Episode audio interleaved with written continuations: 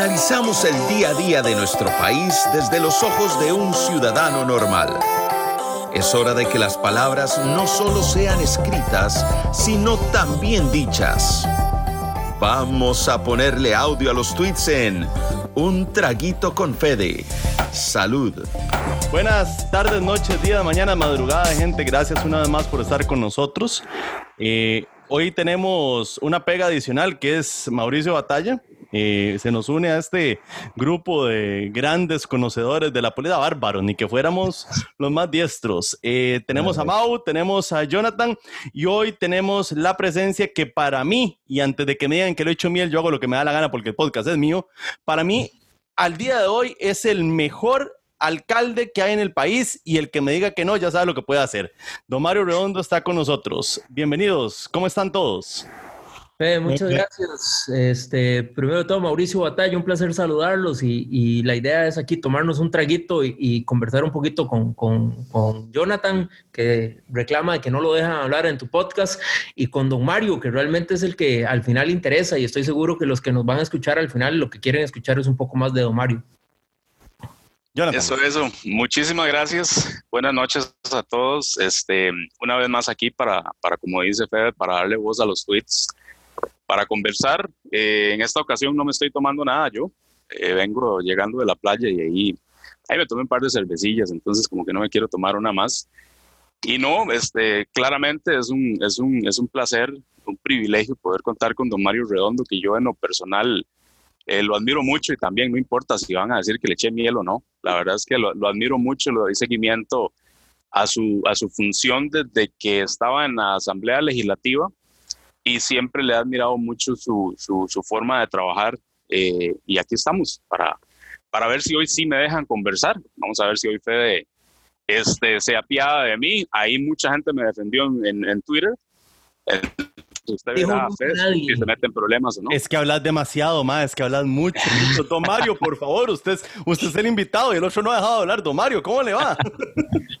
¿Cómo les ha ido? Un gusto, Fede, Jonathan y Mauricio. Encantado de conversar con ustedes y de compartir también con toda la gente que, que nos sigue. Eh, en realidad los, los leo muy a menudo ustedes, disfruto muchísimo, me, me, divierto a veces, me hacen pensar y, y de todo. Y, y, pues a las órdenes de conocerlos ya, de podernos ver y de poder hablar un rato, porque uno, se va, uno va conociendo gente y se va identificando con gente con el tiempo a través de las redes sociales sin haberles visto nada más que, que la imagen que tienen ahí y, y de uno se los empieza a imaginar de una forma.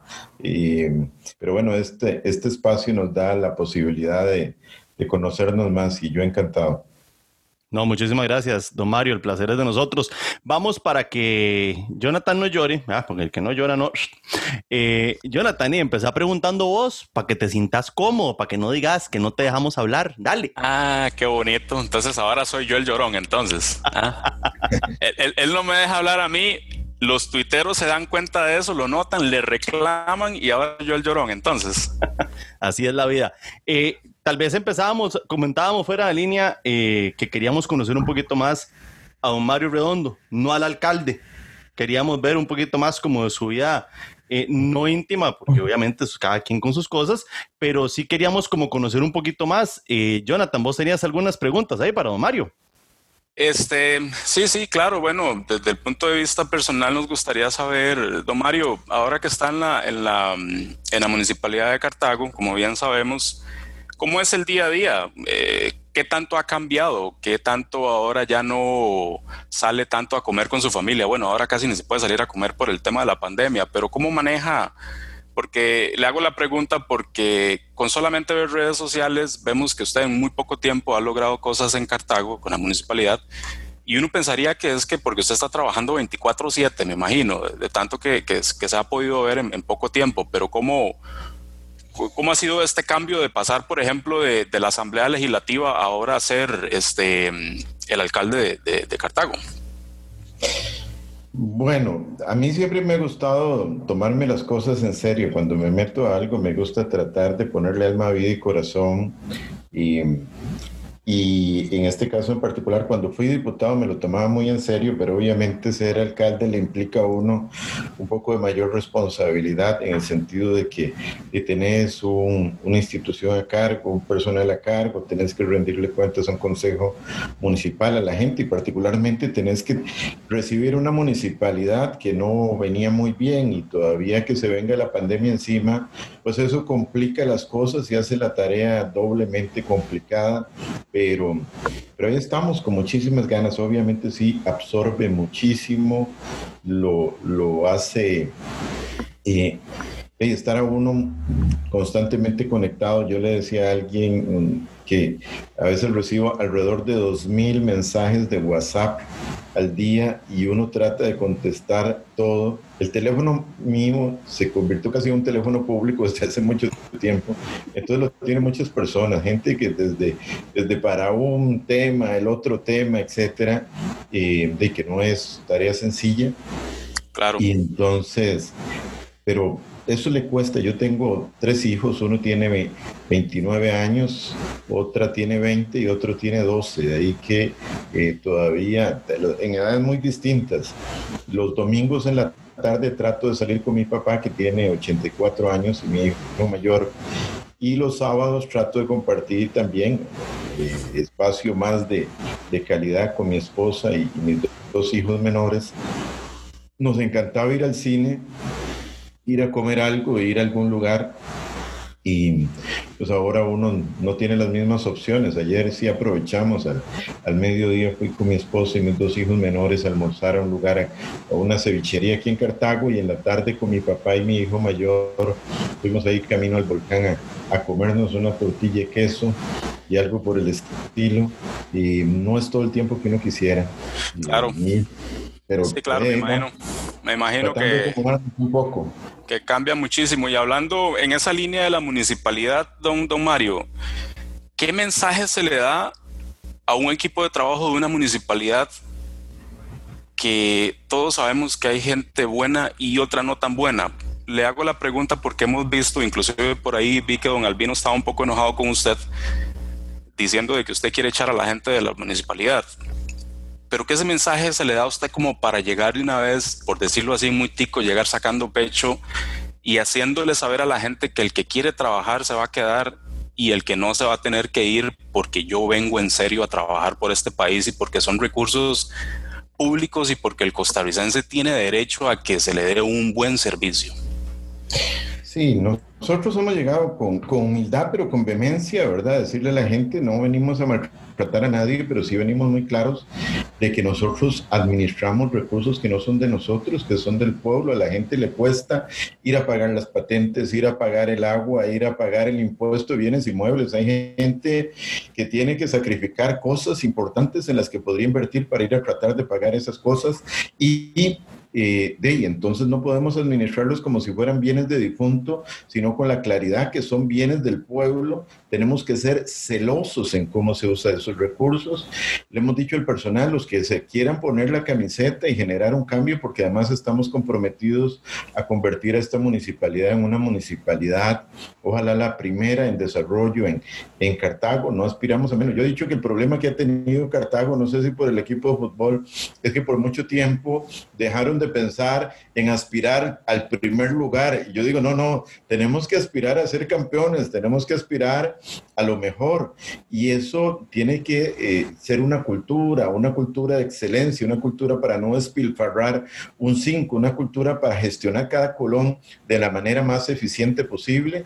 Y le hemos dicho, somos cero tolerantes a la corrupción el primer caso de corrupción, nos vamos al Ministerio Público a denunciarlo y no vamos a, permitir nada de eso. Y tampoco toleramos el despilfarro de los recursos porque no son nuestros, son de la gente. De ahí que en esa línea tampoco queremos vagos rascándose la panza ahí sentados mientras la gente está pagando su salario. El que no quiere trabajar, que, que se vaya para su casa. y en esa línea igual tuve la oportunidad de reunirme con don Albino, que me visitó el miércoles pasado con el sindicato. Yo le dije, mira, ustedes saben que nosotros no vamos a alcahuetear vagos ni corruptos. Qué bueno. ustedes no, yo creo que, yo espero que se, tuvo, se, tuvo, que ir. y, y, y, y, bueno, yo me voy, entonces. voy jalando. y don Mario, ¿se han, se han pellizcado algunos, o sea, ya ha habido ¿Han notado ustedes algunos funcionarios que digan, hijo pucha, con, con don Mario la cosa va en serio y, y, aquí la vara es pellizcándose, como decimos muy, muy popularmente en Costa Rica? Bueno, afortunadamente siempre hay gente buena, ¿verdad? Eh, hay gente que no, pero hay gente buena. Yo siempre he dicho, en las instituciones de este país sobran funcionarios y faltan funcionarios, ¿verdad? Sobran funcionarios de esos que no, que no son nada, que nada más van a ganarse el salario, esperar que les llegue el salario cada quincena, y faltan funcionarios de esos que se arrollan las mangas y que van a ponerle el pecho a las balas. Hay gente buena, yo, yo no quiero ser en esto injusto, hay funcionarios públicos que, que, se ganan el salario, que le ponen vida, que se preocupan por atender a la gente de la mejor forma y ellos merecen un reconocimiento. Yo lo que he dicho es que lo injusto es que existiendo buenos funcionarios sean tratados igual que los malos funcionarios, que los mediocres sean tratados eh, de la misma manera que los que se esfuerzan, que los, que los vagos, que los corruptos tengan las mismas cosas que tienen los que realmente eh, tratan de, actuar con absoluta responsabilidad. Y de ahí que hemos dicho, nosotros queremos estimular al que le pone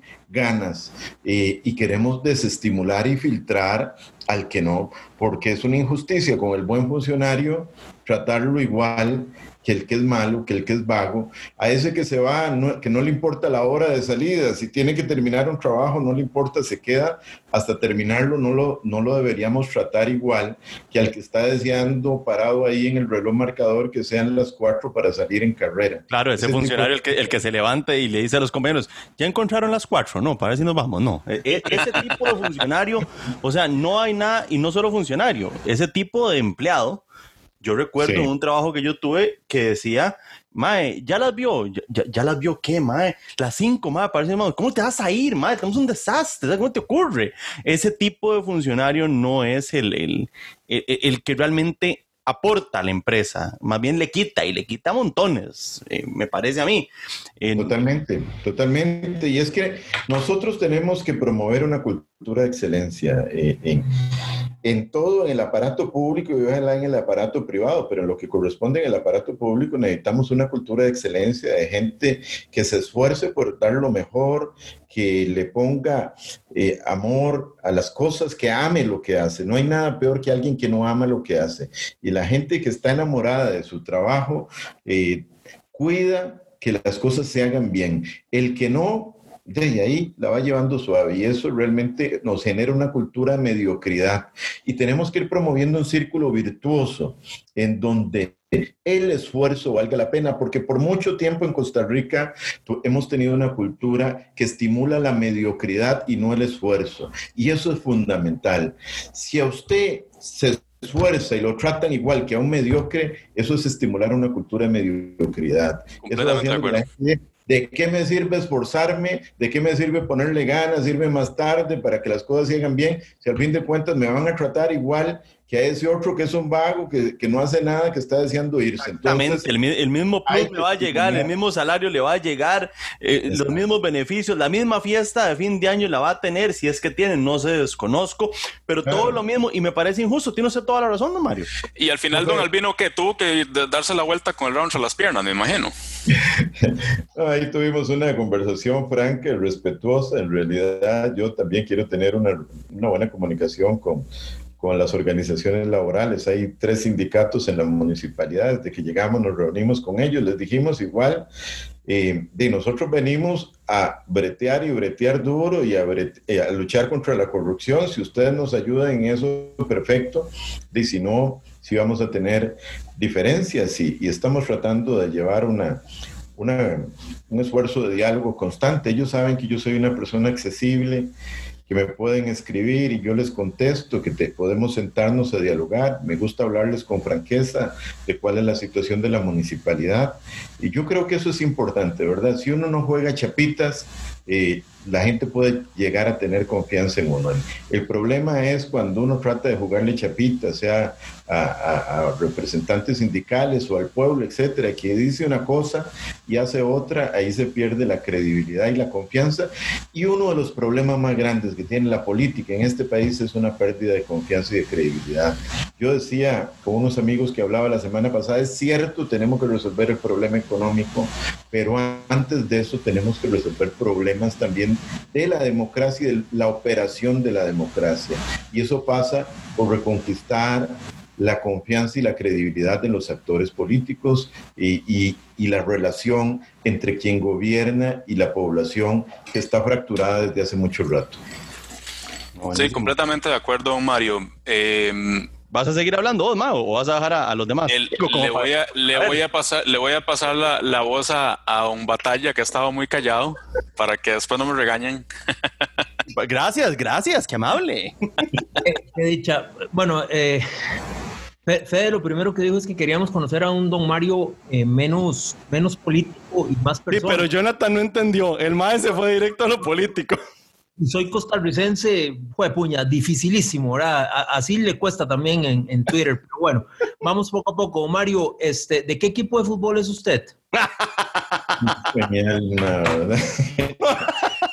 Mira, eh, ¿qué te digo? A mí me gusta mucho esa prisa, sinceramente, ah, no puedo negar.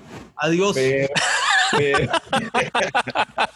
pero, pero, eh, obviamente. Ahora, le sale la parte política, donde dice que por ser alcalde de Cartago tiene que apoyar al Club Sport Cartaginés. No, no, no, no, Mario, diga, yo soy sapricista, punto. No, no, pero déjame decirte algo. O sea, eh, mi esposa es Cartaga envenenada, mi papá es Cartago envenenado, mi hijo mayor es Cartago, y, y yo la verdad de quiero que Cartago sea campeón. Sinceramente quiero que Cartago sea campeón. Tienen, tienen muchas posibilidades con el Cuzuquito, tienen pero montones de posibilidades. El, el Yo, lo vi muy bien ayer a Cartago. Jugadorazo.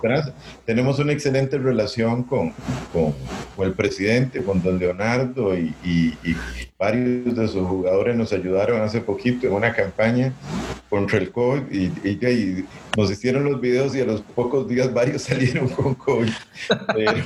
No, pero Mario, yo, yo también quiero que Cartago salga campeón, pero yo soy liguista de la cuna. Sí, sí. Pero bueno, yo, yo es que tengo un problema en eso, les quiero ser franco. Cuando juega Cartago y Saprissa, si Cartago tiene posibilidades, prefiero que gane Cartago, muy sinceramente. Ahí se le salió lo político, Mario, pero no, no, de, no, no. de, eh, eh, cualquier manera. Te digo sinceramente, te lo digo sinceramente. Don Mario, esa fue la pregunta light. Viene una pregunta mucho más difícil o, digamos, eh, como más, más enfocada en el tema. y la quería hacer desde que Fede me pidió que estuviera aquí en el podcast qué difícil es trabajar con las municipalidades y, uno que es empresario y uno que es emprendedor pequeñito. Mire, yo soy ingeniero civil y tengo unos restaurantes ahí. Qué cosa más tremenda es tratar de buscar eh, generar empleo a través de todas las entidades públicas y entre ellos las municipalidades. Y yo le contaba a Fede, este, una cosa que me pasó hace cuestión de un mes y que me está pasando todavía, ¿verdad? Con una de las municipalidades y, un, y, todo, todo el sistema burocrático del país. Mi esposa hace unos postres deliciosos keto, esta moda keto que no pueden comer harina y no sé qué, no sé cuánto, hace unos postres pero buenísimos. Y entonces eh, la gente le dijo, mire, están tan buenos que por qué no busca cómo, cómo comercializarlos.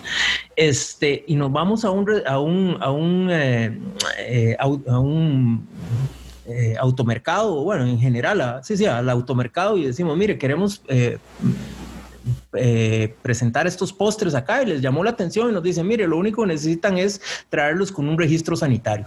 Y bueno, los postres los hacemos en los restaurantes, ya tenemos el permiso de salud, ya tenemos todo. Eh, y entonces nos vamos al Ministerio eh, de Salud y nos dicen, no, mire, es que su permiso de salud dice únicamente para restaurantes. Y yo, bueno, sí, pero es que ahí hacemos los postres, entonces es nada más agarrarlos del restaurante y llevarlos a el automercado listo. No, es que tienen que sacar tienen que sacar un, eh, un, nuevo permiso que se llama, qué sé yo, no sé qué, cuestión de salud.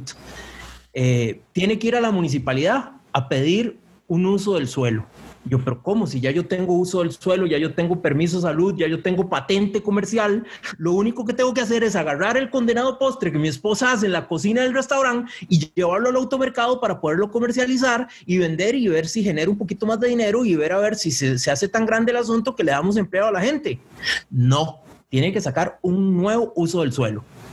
Entonces me voy a la municipalidad, sí, efectivamente tiene que sacar un uso del suelo y después de sacar un uso del suelo tiene que ir al Ministerio de Salud a pedir este, que le cambien eh, la cuestión de salud que diga eh, permitido restaurante para que diga permitido eh, el permiso de salud que sea el restaurante y elaboración de postres. Vea qué ridículo. Es que yo, yo es que yo, yo me quedo, pero asustado, azorado de lo ridículo que es esto. Y después de que ya tenga el permiso de salud, tiene que ir de nuevo a la municipalidad para que le den la nueva patente que diga restaurantes y elaboración de postres para que después usted pueda agarrar su postre y llevarlo al automercado y comercializarlo. Entonces, ah, yo, yo le decía a Fede que aquí el, 70-80% de los funcionarios públicos desean que la gente fracase. O sea, su éxito personal, y eso se lo digo yo después de 3, 4 años con restaurantes, soy ingeniero civil y después de salir de una, de una empresa muy, muy grande, me dediqué a hacer lo mío propio y entonces también eh, el Ministerio de Salud, la caja, las municipalidades, aquí la gente es feliz, el funcionario público, el 70-80% de los funcionarios públicos son felices cuando te dicen no, no se puede o te ponen más trabas de la cuenta. Y yo quisiera que usted me comente, porque yo me siento frustrado, me siento realmente frustrado por toda la burocracia. ¿Qué se puede hacer para, para, para dejar a la gente emprender, porque si yo pudiera emprender, si mi esposa pudiera eh, emprender y hacer los postres, entonces seguramente después le damos eh, eh, chamba a dos tres, dos, tres muchachas y les damos las recetas y les decimos, hagan los postres así, y entonces sacamos a dos, tres personas del desempleo. Pero ustedes, los funcionarios públicos, me refiero en general, este, no nos dejan, o sea, son felices diciendo no se puede. Sí, muy lamentablemente tenemos una cultura, vamos a ver, tenemos una cultura del procedimiento, lo decía eh, una persona, Cornelius Castoriades, que el problema de nuestras democracias es que se atoraron en procedimientos. En algún momento creímos que los procedimientos eran fines en sí mismos y en lugar de facilitar el cumplimiento de los fines, rodeamos todo de procedimientos y de tramitología hicimos imposible casi el cumplimiento de los fines, que al fin de cuentas es facilitar la calidad de vida de las personas y la plena realización. Y fuimos inventando trámites y una burocracia eh, que está en buena parte en función de decir no y no en función de decir sí. ¿Cómo lo hacemos? Y eso es, un eso es poco, parte de lo que yo le he pedido a, a, la gente. Yo no quiero obstáculos a quien que genere empleo. Para mí generar empleo es prioridad, y es imprescindible. Lo ha dicho todo estudio razonable, dice que la mejor forma de salir de la pobreza es a través de la generación de empleo. Yo vengo de una familia muy pobre. Mi papá y mi mamá eran personas de muy escasos recursos y me creé una casa de interés social. Ya que ustedes no me han hablado, dicen que me van a hablar de temas personales para conocerme, pero no me No, es que yo, yo estoy aquí asustado. Digamos, Mauricio le entró un fuerzón que casi apagamos y nos vamos del susto, ¿no? Yo como empezó, y es que yo digo, no, no, tranquilos, tranquilos, me a mí me dio miedo, a mí me dio miedo, pero yo, yo voy por esa otra línea. Cuando me toque mi turno, señores, yo le pregunto por esa línea, pero dale, don Mario, siéntase con él.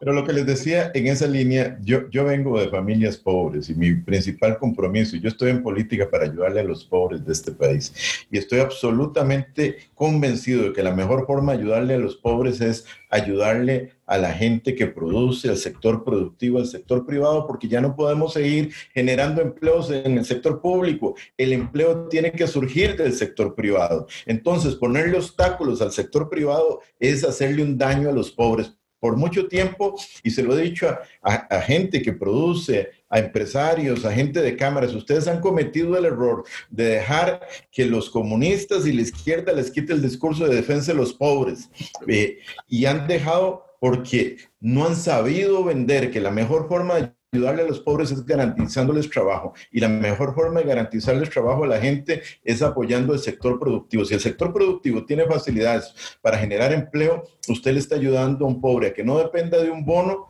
sino que dependa de su propio esfuerzo. Y eso es fomentar la cultura del esfuerzo, que es fundamental, no la cultura del mediocre que está esperando que le lleguen las cosas. Tenemos que apoyar al que se esfuerza. Y en esa dirección, mi línea en la municipalidad es no quiero obstáculos en usos de suelo, en permisos para construir, en patentes, en eh, en todos los trámites de la municipalidad quiero que sean ágiles, que sean rápidos y, que se resuelvan.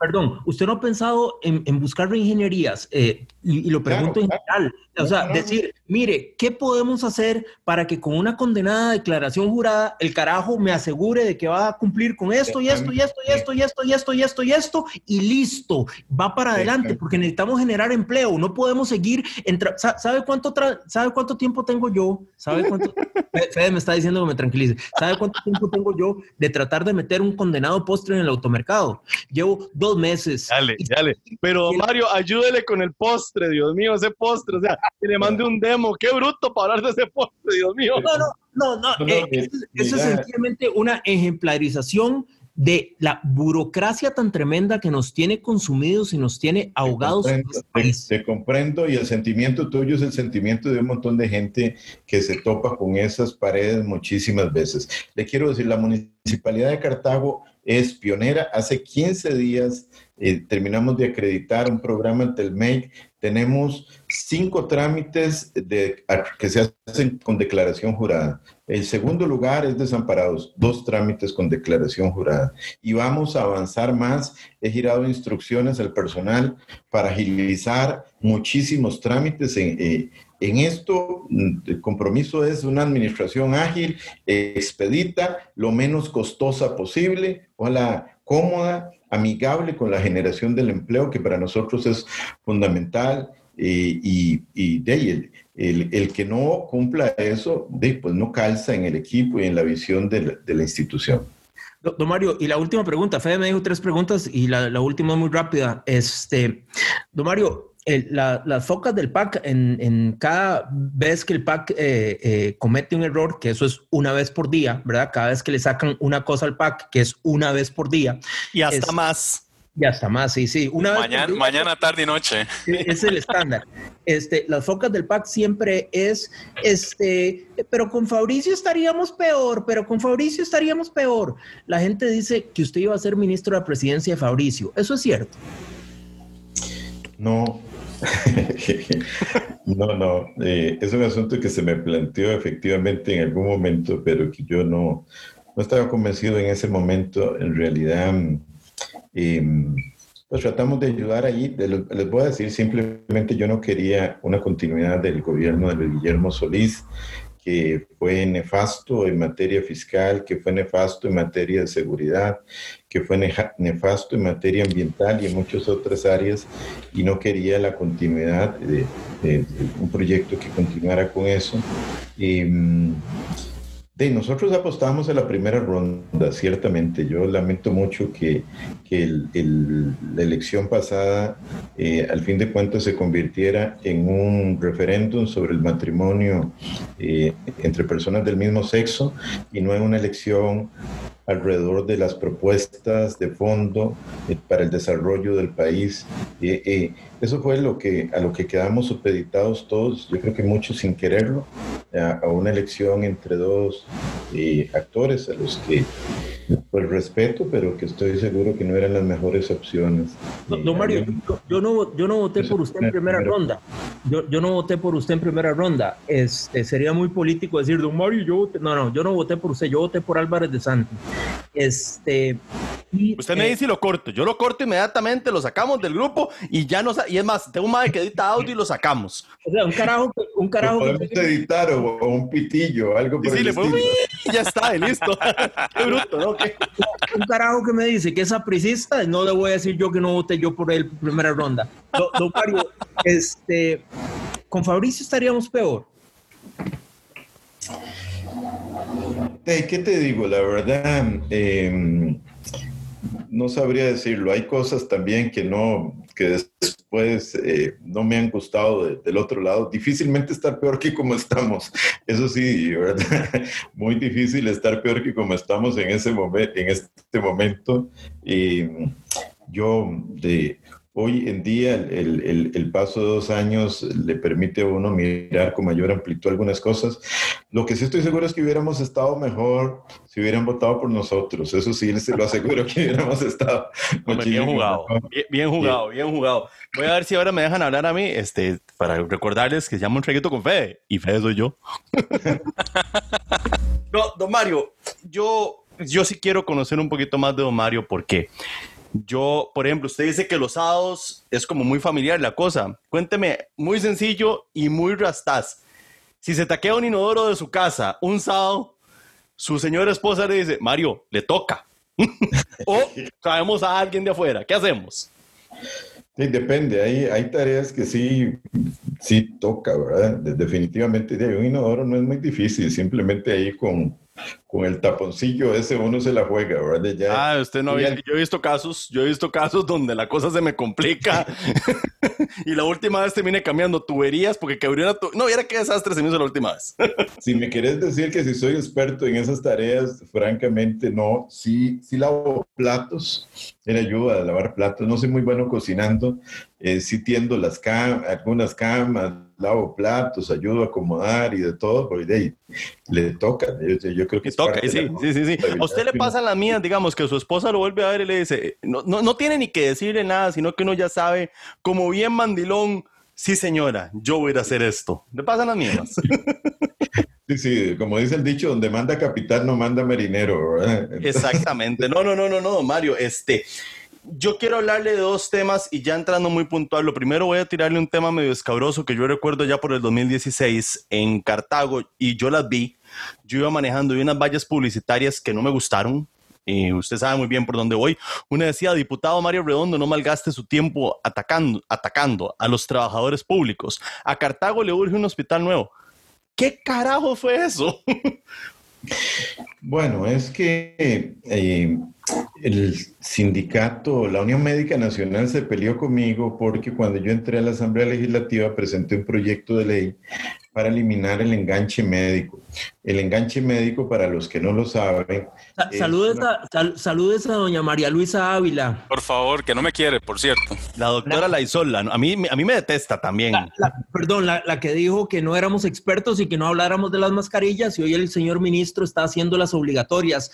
Una carajada que, pues, de, de lógica. Única, única. Y Fauci lo dijo hace seis meses aquí en Estados Unidos, entonces no sabemos qué pasó. Sí. Pero bueno, Mario, continúe, perdón. No, no, no, lo que decía es que en esa oportunidad yo presenté una ley para eliminar el enganche médico, ellos me buscaron, nos sentamos, hablamos dos veces, me dijeron, mire, no presente la ley, vamos a buscar un mecanismo vía decreto para no aplicarlo.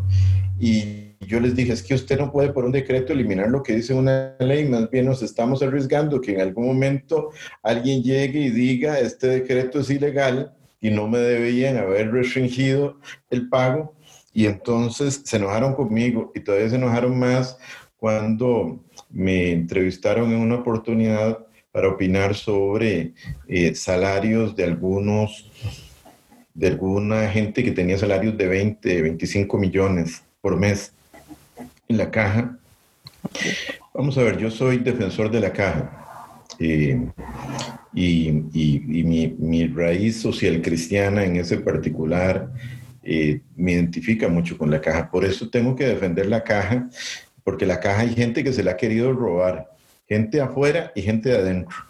Hay gente que ha querido hacer negocio con la caja, gente de afuera que no es empleado de la caja y hay gente de adentro de la caja que ha querido hacer negocio con la caja y eso pasa por enormes privilegios. Tanto es así, yo lo decía en esa oportunidad, eh, la Junta Directiva ya ha aprobado la posibilidad de que la gente, los empleados se jubilaran, creo que era a los 18 años, con una cesantía a los 18 años, eso significaba 25 mil millones de colones al año. Usted puede decir, ¿cómo, vamos, ¿cómo pueden gastar en eso cuando allá en Ciudad Neily no hay mamógrafos para que una mujer pueda detectarse oportunamente un problema de, de un cáncer en un pecho o cuando tenemos problemas de falta de equipo en muchos lados. Entonces yo he sido riguroso en cómo se usan los recursos públicos y obviamente los recursos en salud igualmente y eso pues dedicó que un estilo muy bajo, lo que optaran era por mandarme a poner vallas en la carretera para tratar de amedrentarnos y que nosotros no ejerciéramos la labor de control y de fiscalización que nos corresponde. Imagínense, don Mario, yo, yo me di a la tarea hoy y lo voy a ser muy honesto y muy transparente. Hoy yo dije y hablaba con Jonathan, voy a tratar de encontrar algo sucio para don Mario. A ver qué tiene sucio. No logramos encontrar nada.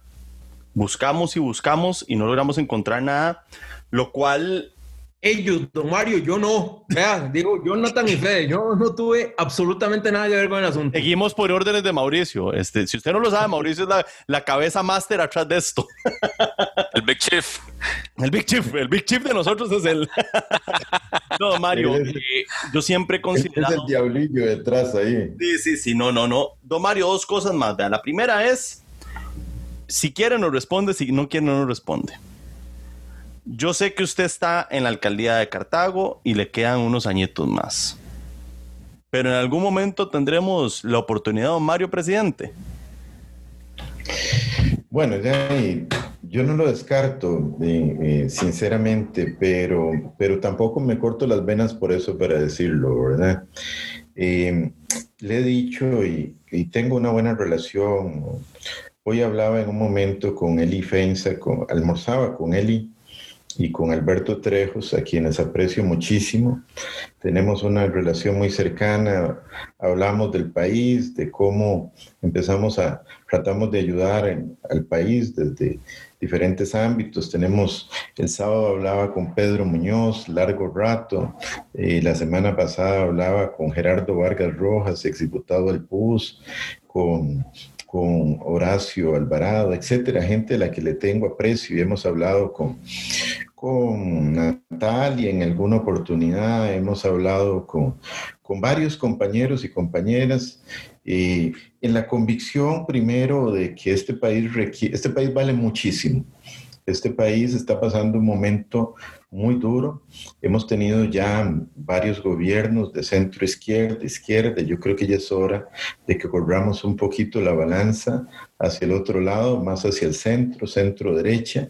Y es importante una alianza por el bien del país que nos pueda acercar, anteponiendo primero que todo el interés del país antes que las candidaturas. Aquí no hay que poner la carreta delante de los bueyes, hay que, hay que anteponer un, esquema, un, un, programa con visión clara de futuro, de cómo sacamos el país adelante y en esa dirección pues me gustaría colaborar y estamos tratando de hacerlo en la consolidación de un acuerdo eh, multipartidista que nos permita presentar un proyecto interesante para Costa Rica. Creemos que es bueno y necesario y, y, en esto, por encima de candidaturas, sea de uno o de otro, creo que, que, que y, y, es lo que hemos hablado, no pongamos la carreta delante de los bueyes porque eso y puede contaminar la discusión o el análisis o las conversaciones,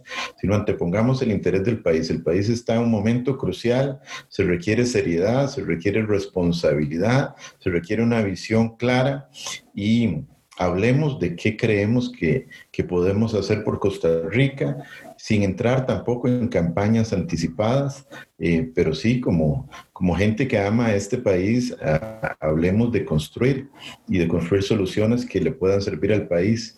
Eh, de ahí que, que debo decir, eh, repito, sin, no, no, estamos en campaña, no estamos precipitando nada de carácter. Vinimos a bretear. Pero exactamente, pero como gente que ama este país, creemos que Costa Rica merece y puede estar mejor. Así es, Costa Rica merece y puede estar mejor y que eh, es bueno construir opciones interesantes y opciones eh, para que el costarricense tenga también eh, variables, propuestas programáticas, una visión de, de, futuro, de presente y de futuro clara, que nos ayude a generar empleo, que nos ayude a reactivar la economía, que nos ayude a salir adelante, a fortalecer y oxigenar la democracia. Y, y pues vamos a ver cómo avanza eso. Mario, ¿quién va? ¿Quién va? ¿Quién va? ¿Quién va a atravesar la carreta? Va, Jonathan, pero solo nada más como para terminar esta idea de don Mario, no sé si Jonathan y Federico se dieron cuenta que en este podcast que empezó como un vacilón de Fede, invitándonos a tuiteros y ponerle voz, don Mario acaba de dar la noticia más importante del 2020 con respecto a política y habla de una coalición que podría darse y aquí lo comprometo, no me importa, por si nos estamos tomando un whisky, una coalición que podría darse con Eli y con la unidad para un centro derecha, para un bloque de oposición de centro derecha a la nefasta eh, eh, centro izquierda de la unidad, de, perdón, del Partido de Acción Ciudadana. O sea, en este podcast en este sencillo podcast de vacilón de nosotros, de tomarnos un whisky y hablar con alguna figura, don Mario nos acaba de dar la exclusiva más grande que no se la ha dado ni a CR hoy, no se la ha dado ni a la Extra, ni a, La Nación, ni a Teletica. Eh, compañeros. Usted me dice, eh, yo le eh, pongo mute, don Mario, yo le pongo mute. Usted nada más me da la orden, yo le pongo mute. en política, en política, la campaña electoral inicia un día después de las elecciones. Y créanme que la izquierda así lo está haciendo. Yo estoy completamente seguro que la izquierda lo está trabajando un día después de haber ganado las elecciones. Y me alegra muchísimo escuchar lo que don Mario está diciendo porque estamos haciendo lo mismo, no nos podemos quedar dormidos. Y don Mario, este, antes de iniciar el podcast, yo le decía a, a Batalla y a Federico de que uno de los problemas más grandes de los liberales es que no somos unidos. Y la izquierda aplica la vieja ley de divide y vencerá y les ha funcionado a la perfección. Y a mí en lo personal me alegra muchísimo escuchar esto, Mario, porque es lo que nosotros los costarricenses venimos pidiendo a gritos. Lo venimos pidiendo a gritos de que personas como usted, como Don Eli y todas las, personas de, liberales o de derecha o centro derecha de Costa Rica que nos tenemos que unir para poder sacar este país adelante. Porque yo en lo personal estoy completamente seguro de que es la única forma que podemos sacar a Costa Rica. Las leyes o las políticas de izquierda han demostrado fracasar, nos tienen así, y esto no es un tema de la pandemia, antes de la pandemia ya el porcentaje de desempleo en Costa Rica ya daba miedo, ya daba miedo por todo lo que, por ejemplo, Mauricio Batalla decía, los problemas para generar empleo, la burocracia, las trabas, etcétera. Y créame, eh, eh, don Mario, me alegra muchísimo escuchar lo que usted acaba de decir este post va a ser un boom después de que la gente escuche de que sí existe esa posibilidad. Ok, eh, antes de comprometer a Don Mario, porque me parece que lo acabamos de tirar, o sea, directo al fuego. Ah, Don Mario. Comprometámoslo, como por sí dijo que era sapricista. vamos a ver, vamos a ver. Yo, yo creo que, como, como lo dice Jonathan, tal vez, quienes amamos este país siempre vamos a estar preocupados por este país. Siempre vamos a tratar de construir. No quiero que se entienda esto necesariamente como una cuestión de carácter electoral, porque estamos en pandemia y estamos con una crisis del carajo. Pero eso no quiere decir que nos podamos empezar a sentar gente que amamos a este país, que creemos que se pueden hacer las cosas mejor, a conversar y a tratar de construir juntos. Y en esa dirección yo puedo decir que tengo una relación cercana con, con, compañeros y compañeras de, fuerzas políticas como, como, como los compañeros de la unidad, con gente también de, de, liberal progresista, como es Don Eli, y con otros compañeros y compañeras con quien estamos tratando de dialogar, con quienes hemos venido dialogando sobre el país y, y de cómo y cómo generar planteamientos constructivos ahí, ¿verdad? Y poco por ahí, yo definitivamente es algo que no es una tarea sencilla, pero es una tarea que no descarto que, que, que se pueda construir algo positivo por ahí. Eh, esa, esa es la salida política a la próxima coalición. O sea, esa es la, parte polite de, mira, este, sí, la pandemia, sí, sí, sí, todo lo que usted quiera, el PAC en pandemia es un desastre y necesitamos una fuerza de centro derecha, Mario. Entonces yo, muy bien, por esa salida política, eh, diplomática, inteligente, seria, formal, pero amén yo, yo les digo una vara sinceramente, o sea, el lema de, de Don Mario, Mario ni, que fuera compita, tranquilo, tranquilo. el, tema de Don Mario, no porque cuando sea presidente yo quiero llegar diciendo Mario. el, tema de el, lema de Don Mario recuerdo que era el cambio inteligente. Correcto, ese era el lema de la campaña. Estudié, estudié el chiquito. Don Mario, yo quiero sacar un poquito de la política porque este par de energúmenos de aquí solamente se meten en eso y era que cansado. Yo quiero aplaudirle una cosa. Y aquí es donde yo voy a echarle miel y me valen 75 cominos lo que diga la gente. Lo que usted hizo ayer o antier, puedo estar equivocado, pues ya en la pandemia yo no sé ni qué día es hoy. Por la mamá de Alison Bonilla. Un caso que a mí me tiene, y lo voy a decir tal vez, y perdónenme el buen francés, me tiene mega emputado de cómo sucedió todo eso usted convocó, ayudó, promovió, como sea, sin recursos públicos, porque así vi una declaración suya en Repretel hoy o en Canal 7, uno de esos canales, sin recursos públicos, la mamá de Alison Bonilla tiene tres meses de no tener trabajo. Me imagino que debe ser por tema o pandemia o por el tema de que está dedicada 100% a buscar lo que a mí me dolería muchísimo decir y no quiero decirlo, el cuerpo de su hija tal vez. Que Dios Todopoderoso, yo espero que no sea así, eh, le consiguió un lote, casa y demás. Don Mario, mi pregunta es muy sencilla. ¿Cómo? o sea, ¿cómo logró usted hacer eso? Y estamos hablando que fue en menos de dos horas. O sea, yo creo que es un récord esa vara.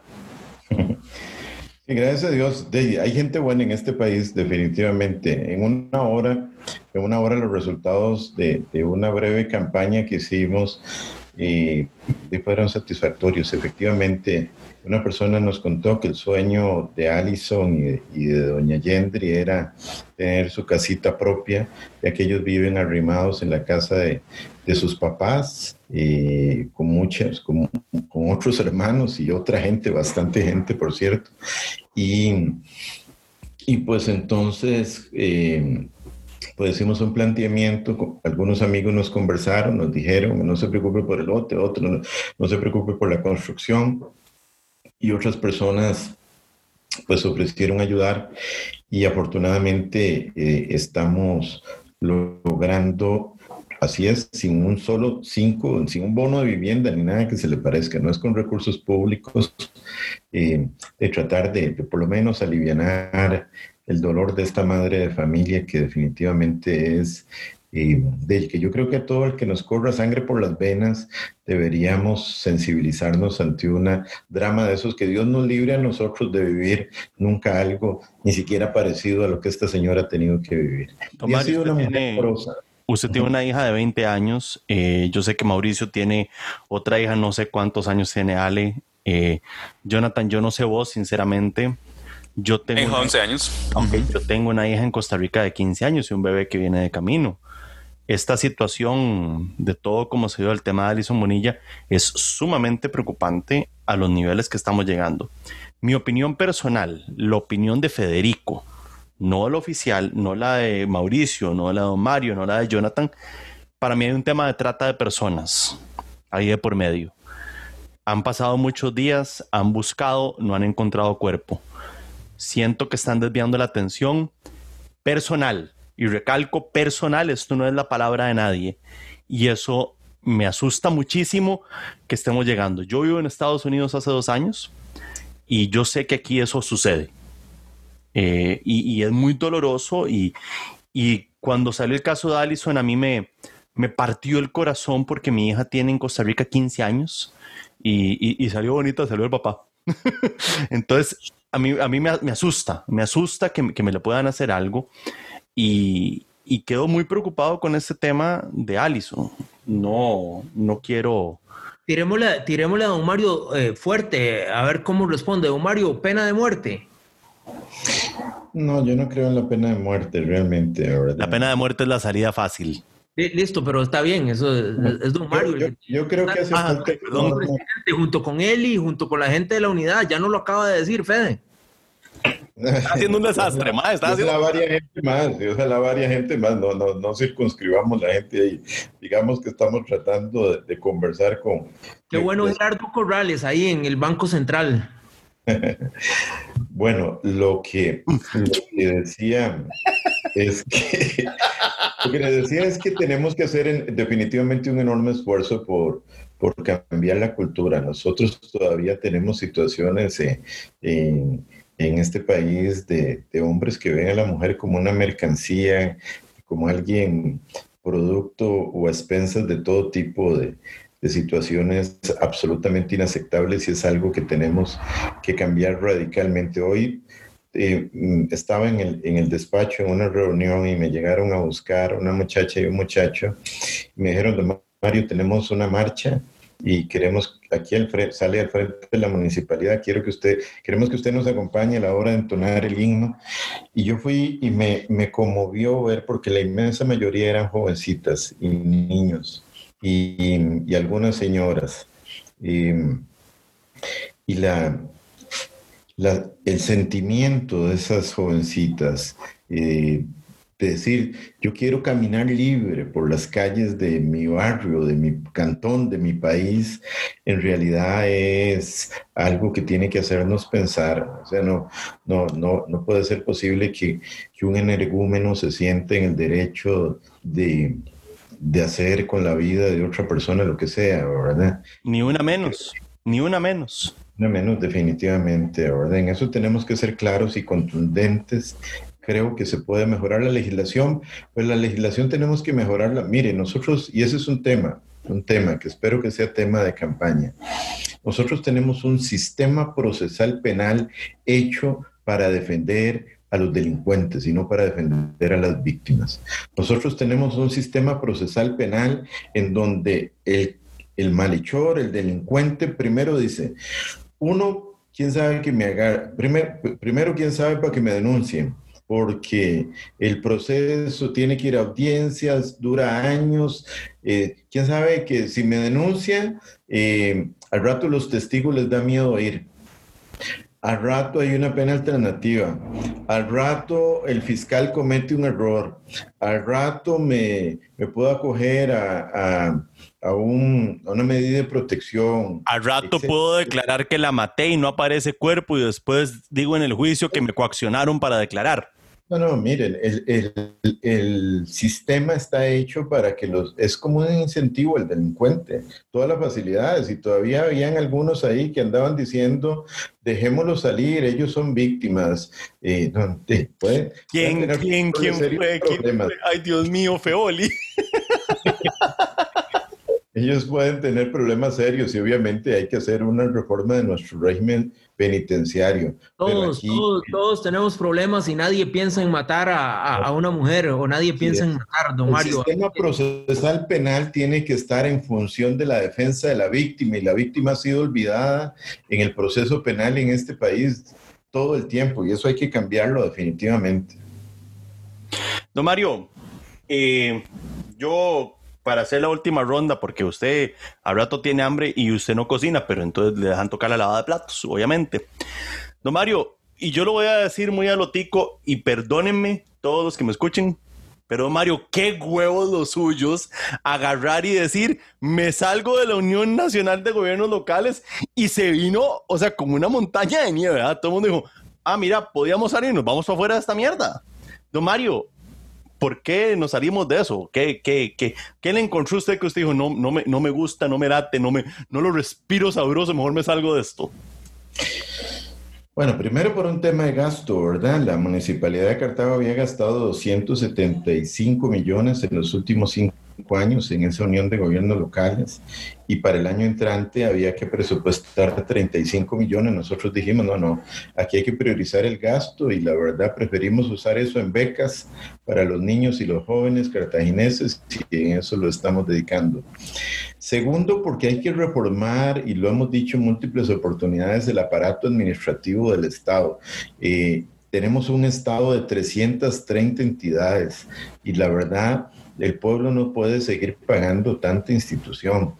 Si en condiciones normales estábamos obligados a revisar gastos e instituciones duplicadas y triplicadas, en condiciones de crisis eso es absolutamente obligatorio y manda huevo, perdónenme la expresión, manda huevo calda que no tengamos en este momento un gobierno y municipalidades revisando reglón por reglón todo lo que no es imprescindible, porque hay gente que no tiene trabajo en este momento, porque hay gente que no tiene que comer, hay un montón de familias que andan pidiendo un comestible, pidiendo ayuda y, que les da pena, porque no es que quieren hacerlo, es porque tienen la necesidad de hacerlo, porque no hay trabajo. Y que aún a pesar de eso, creamos que se puede seguir en el Estado como si nada hubiera pasado, en las instituciones como si nada estuviera pasando, con la gente con hambre, con la gente con, sin trabajo, me parece absolutamente inaceptable. Eso, la verdad, es una vergüenza y y nosotros, bueno, desde la municipalidad lo que podemos hacer es decir, no, nosotros creemos que esta institución está duplicada y no vamos, ¿para qué vamos a darle plata a una institución duplicada? Eh, tenemos que reducir eso. Y tercero, porque no nos merece credibilidad y confianza. No nos merece credibilidad y confianza porque porque conocemos lo que pasa ahí, porque nos hemos dado cuenta, no, no es mi interés entrar en, en esos detalles, pero no nos merece credibilidad, francamente. Don Mario, Ronda Flash, cuénteme. Usted está haciendo unos cambios bravísimos. Y, recapitulo, ¿ah? Ronda Flash, me tiro yo, se tira Mau, se tira Jonathan. Ustedes se matan entre ustedes dos porque son un par de peleones y me caen mal a veces. Ronda Flash. Don Mario vino a despedazar la alcaldía literalmente está reinventándola. O sea, la rueda era rectangular, cuadrada y usted la está haciendo redonda. Ah, mira Mario Redondo. Mm, tiene sentido. Qué cómico que soy a veces, ¿verdad? ¿Qué va a pasar después del cuarto año, Mario? esto se queda, esto, el próximo alcalde, porque usted va a ser presidente, el próximo alcalde, este, lo va a quitar o, estas cosas quedan en firme. ¿Cómo funciona el sistema? Digo yo, por los cartagos, los cartagos, hay gente de Cartago que, digamos, son las 7 y 20 y, ya tienen que ir a dormirse, ¿ah? Sí, por la restricción vehicular. Imagínese, peor aún. No, no, no, no, no, no. Nosotros, varias cosas, ¿verdad? Queremos, queremos dejar cambios en la municipalidad que no, no podemos, Cartago no va a volver atrás, y se lo aseguro, Cartago no va a volver atrás. Primero, porque la municipalidad no, va, no va a volver a ser la finca de nadie, ni de una persona, ni de una argolla, ni de un partido. La municipalidad, y vamos a dejar eh, abrir abiertos espacios, consejos consultivos, planes de desarrollo de mediano plazo. Vamos a integrar a las comunidades en, en, un esquema, una democracia mucho más participativa para que la gente sepa hacia dónde va y no vuelva a permitir que un politiquillo jugando dictador y una argollita alrededor de él o un partidito sientan que la municipalidad es su finca. La municipalidad no es finca de nadie, ni de una persona, ni de una argolla, ni de un eh, partido político, ni las instituciones son fincas de nadie. Eh, por eso también nos salimos de la Unión de Gobiernos Locales, porque hay gente que sigue viendo las instituciones como fincas de un grupo. Eh, las instituciones le pertenecen a la gente y nosotros vamos a abrir, a aprovechar el talento del cartaginés que está mucho fuera de la municipalidad para que para devolverle el poder al pueblo. Para nosotros eso es imprescindible, pero también estamos cambiando los sistemas de planificación.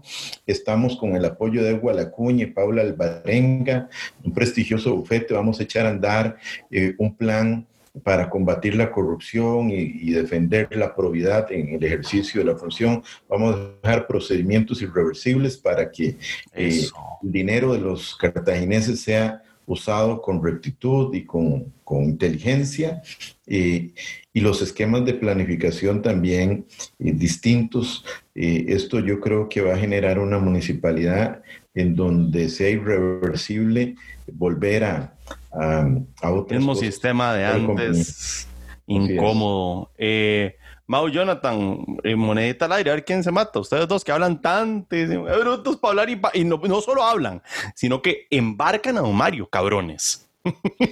Qué barbaridad. La, noticia del año nos dio Mario, madre. Mañana, va a seguir, está, va a seguir. Mañana, está Silvia Ulloa, madre, llamándome diciendo, Mau, puta, ¿qué, ¿qué, te dijo? Madre, páseme, páseme, grabó usted ese Zoom. Y ahí está Silvia Ulloa mañana llamándonos. Ya escribió, ya escribió Silvia, ya escribió dice, ¿cómo que digo? No, no, no, no, no invente, no invente. Huevones. No, no, no, no. Ustedes que coinciden conmigo en este garambano, no quememos algo ahí que... que, no, no, no, le, no le, deje, deje que la vara, que, que deje, dice un amigo mío, deje que el pato nade. Deje que el pato nade, a ver qué pasa. Mau, vos, este, un, un flash question, a ver cómo nos va. Vamos a ver, don Mario, muy político en las últimas respuestas. Vamos a ver algo más suelto, don Mario. Usted dice que el sábado sale con, con su esposa y sus hijos y el domingo con su papá y su hijo mayor. Algo así le entendí, ¿verdad? ¿Es así? ¿Cómo hace? Eh, ¿Tiene dos carros o, o, o, y respeta la restricción vehicular, la estúpida, estúpida restricción vehicular? Y le digo estúpida. ahora, como ingeniero civil, nadie me ha dado un solo ejemplo de eh, estudios de origen y destino que me digan, si la restricción definitivamente hizo que los casos eh, bajaran. ¿Cómo hace usted? O sea, ¿tiene dos carros o, respeta al, a, a Kim Jong-un el sábado, el sábado salgo en mi carro y el, y el domingo salgo en el carro de mi esposa y afortunadamente uno es placa impar y otro es par. Mario, pero dígame una cosa, usted, no tiene, usted, usted como alcalde, usted que no tiene como inmunidad a la restricción vehicular. Pues me han dicho, pero no me la juego. Capaz se imagina que le bajen las placas. yo, creo que ya se las bajaron a un alcalde. Creo que sucedió empezando nomás la restricción. En la zona sur. No, Mario, eso, eso falta de usted para, para ponerle nota 100 en su alcaldía, que usted le diga al ministro, como se lo dijeron la gente de Mora y como se lo dijo la gente de Escazú y la gente de Santana, que no iba a apoyar más mientras que no hubiera un estudio serio y datos serios que eh, le dijeran a los alcaldes que eso ayudaba a eh, disminuir los casos, que pareciera por ningún lado tiene sentido porque entonces lo que hace es incentivar el uso de transporte público masivo. Es que te quiero decir, digamos, yo tengo mis formas de luchar por las causas en las que creo y y en todo caso, siempre sí creo en fortalecer la institucionalidad, ¿verdad? Eh, un levantamiento contra la institucionalidad y, el Estado de Derecho realmente nos puede llevar a la anarquía y yo lo que menos que quiero, quiero para Costa Rica es que caiga en la anarquía, ¿verdad? Si, si cada uno empieza a brincarse las reglas, aunque uno no esté conforme con ellas. Eh, ¿Usted está conforme, Mario, con la restricción vehicular? No, no necesariamente me haría bastantes ajustes en ese particular, como en muchas otras cosas. Eh, muchas de las cosas las planteo. Mm, debo decir que tengo, he tenido una buena comunicación con el presidente de la Comisión de Emergencia y, y con algunos sectores y he planteado por lo menos algunas de las inquietudes. Eh, pero, pero bueno, ya soy demócrata al fin de cuentas y sé lo que, sé los riesgos que tiene nuestra democracia y sé que en el río revuelto en el que está este país eh, hay gente que con tal de acceder al poder no le importaría generar brincarse todas las reglas y eso es peligroso porque nos abre espacios a, cualquier irresponsable, demagogo, populista que quiera llegar. Creo que parte de una propuesta seria para este país pasa por la responsabilidad. Eh, porque digamos, sí, no, no estamos de acuerdo con cómo se han hecho las cosas, creemos que este país puede estar mucho mejor, pero no en la línea de algunos que se, se tiraron hace poco a la calle y tal vez con, con sin identidad clara de hacia ¿Cuál pandemia? ¿Cuál pandemia? Sí, sí, sí, sí. yo, creo que, tenemos que vernos serios y sentirnos serios. Y obviamente eh, en ese otro tema, eh, soy un defensor de la democracia y creo que los problemas de la democracia se resuelven con más democracia. Hay que buscar los mecanismos para resolverlo me leí un libro que me gustó mucho, que se llama Cómo mueren las democracias, de dos profesores de Harvard hace dos años, que precisamente analiza la realidad de, muchas democracias que han ido eh, viendo debilitar sus sistemas y me da mucho miedo a facilitar eh, el brincarse las reglas, porque eso abre caminos para que después lleguen otros y, y se salgan con las suyas, ¿verdad? Don Mario, antes de, antes de darle la palabra a Jonathan y ya mis ojitos feos de que no lo dejé hablar, yo tengo dos preguntas rápidas. Y es, respuesta, Rastas, ¿Trump o Biden? Un mix. ¿Pepsi o Coca-Cola? A Coca-Cola. ¡Ah, ahí está! Se salvó. ¿Paola Vega o John Prendas? ¿Perdón? Paola Vega o John Prendas. Tanto me abstengo. Perfecto. Todos lo entendimos, todos lo entendimos. Seguí, Jonathan, dale vos. Eso, gracias, Don Mario, yo sí voy a tener los pantalones para aceptar y reconocer que, que me equivoqué con mi voto. Debí haber votado por usted. Usted ha demostrado en muy poco tiempo en la alcaldía de Cartago. Y vuelvo a repetirlo, no me importa que digan que le eché miel Mucha miel, mucha. Ha demostrado, ha demostrado en la alcaldía de Cartago todo lo que los costarricenses queremos en muy, muy poco tiempo. Y ya para ir terminando, don Mario, usted nunca, usted siempre ha sido muy transparente con su fe. Eh, usted siempre ha dicho que usted es cristiano evangélico. Y también quiero felicitarlo, perdón, porque usted ha sabido diferenciar su fe con la política cosa que desafortunadamente otros no han sabido hacer y fue lo que nos llevó a la locura de esa segunda eh, vuelta anterior del 2014 que no, no me lo Culpa de Elena Chacón. No me lo quiero ni recordar. Y, y, yo sí lo quiero felicitar porque a pesar de eso, y no lo quiero poner como una cosa mala, este, yo comparto la misma fe de usted, este, usted sabe diferenciar eso. Usted, yo he visto en redes sociales, en, en Twitter más que todo, que inclusive hay gente de la izquierda que lo sigue a usted y que apoya las cosas que usted hace. Y bueno, y eso habla mucho de que hay gente que vota por el PAC y ni siquiera sabe por lo que está votando, porque el, voto en Costa Rica es, sentimental y no mental. Pero yo quería terminar con eso. Eh, normalmente, don Mario, yo termino con una consulta eh, que lleva un poco de fuego, tal vez trato de buscar algo, algo comprometedor. Eh, así lo hice con don Otto, así lo hice con doña Silvia Ulloa. Ah, bárbaro, ahora, es el señor podcast, Pero, pero, pero, pero, pero, con usted no voy a poder, don Mario, porque no le encontramos nada. Entonces me despido agradeciéndole por el espacio. Para mí es un honor eh, a mis 36 años puedo decir de que tuve conversación con don Mario Redondo y, con estos dos compañeros famosísimos, Batalla y, Federico. Que se acuerde cuando esté en la presidencia. Por eso eh, me mandé un saludo. qué barbaridad, qué barbaridad con ustedes. ¿ah? Estamos hablando de corrupción y de las cosas que están diciendo. Mm, qué relajo.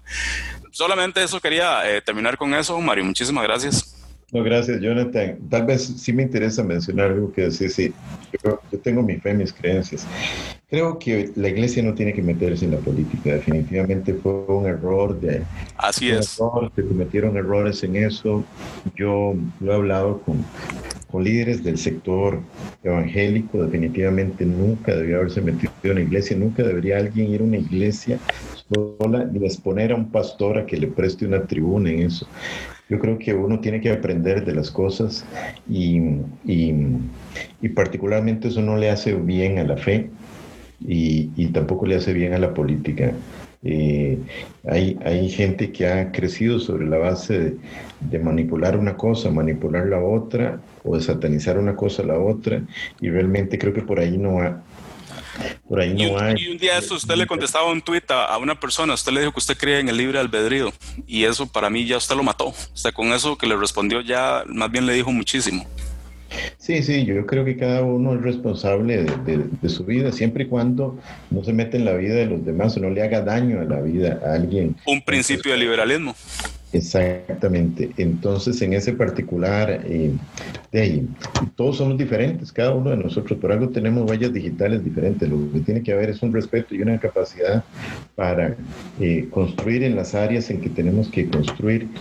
Y creo que este país tiene un potencial enorme y no tenemos que volver. Uno no puede combatir, en un tuit que puse una vez, uno no combate la mediocridad con más mediocridad o con mediocridad no podemos volver a dejar que nos polaricen y que nos lleven a, ese pleitillo, a ese pleitillo de esos dos extremos eh, que, dividió a la familia costarricense eh, negativamente. Y Costa Rica tiene muchísimo más que dar, hay muchas más cosas que nos unen y, espero que podamos por ahí hacerlo. Más bien, un honor para mí estar con ustedes. La verdad me he divertido mucho, le he pasado bien, muy agradable y, ahí estamos a las órdenes. No, qué dicha. Yo sé que Mauricio, porque ya le vi el pichel, porque qué pichel. él va a salir con su maldito chiste malísimo. Porque tiene. Ya va como, ya, va como con cinco whisky, ya, ya, ya. tiene, unos chistes, tiene unos chiles malísimos, malísimos, malísimos. Pero antes de que Mauricio lo tire, Don Mario, ¿usted tiene algún chiste malo? esos chistes que se dicen, qué malo, pero me hizo gracia. ¿Usted no tiene un, chiste, un, chistecillo de esos? Ahorita no me acuerdo, pero... Entonces nos, tocó, nos, tocó, el de batalla, qué cansado. no, no, el tipo que, que dice que estudió inglés para no ser un perdedor pero ahora es un loser. es que es a lo que me refiero. No, este don Mario Redondo estuvo con nosotros hoy. Jonathan Jiménez, Mauricio Batalla, este es el podcast de Un Traguito con Fede, que pronto le voy a tener que cambiar el nombre por este montón de metiches. Eh, muchísimas gracias a todos los que nos escuchan. Recuerden seguirnos en las redes sociales. Eh, mi usuario es arroba soy FedeGL. M Batalla, SC, SC costarricense es el usuario. Don Redondo, el que no lo conoce, pues búsquelo, sígalo. Don Mario, Don Mario está activo en las redes. Muchísimas gracias a todos los que nos escuchan. Esperamos eh, pronto venimos. Eh, sabemos que, como le comenté a los compañeros, doña Laura Chinchilla aceptó la invitación va a estar interesante hablar con doña Laura Chinchilla. Sabemos que doña Laura es una tuitera muy activa y muchísimas gracias a los que nos participan. Don Mario, algunas palabras que yo quiero que usted nos diga para cerrar este podcast. Descríbame a don Mario Redondo con palabras de don Mario Redondo. ¿Quién es don Mario Redondo? De, ¿qué te digo? Mario Redondo es una persona humilde que tiene ganas de trabajar este país que la pulsea. Eh, la verdad, estoy enamorado de este país, me encanta trabajar, me gusta trabajar y, y soy un optimista por naturaleza. Creo que este país eh, definitivamente merece que puede lograr muchísimas cosas más y mientras podamos, mientras Dios nos permite estar acá, aquí vamos a tratar de aportar nuestro granito de arena. Dice que el mundo no está mal por culpa de los malos que hay en el mundo, sino por culpa de los buenos que no hacen nada, decía Edmund Burke. Y eh, yo no quiero conformarme en esta vida con ser un espectador, porque los espectadores están en la gradería chiflando, aplaudiendo y gritando, pero no meten goles. Yo creo que todos tenemos el rol que asumir de, meternos a la cancha. A veces tienes... Como el Cuzuquito. Sí, tiene sus costos, pero de ahí hay que entrarle, ¿verdad? Muy, político. Mario debió haberse descrito eh, Mario Redondo 2022-2026. ¿Quién es? ¿Qué batalla? Eh, gracias a todos los que nos escuchan. Este fue un episodio más de Un Traguito con Fede. Esto fue Un Traguito con Fede. Desde ya, vamos preparando el hielo para nuestro próximo podcast. Salud.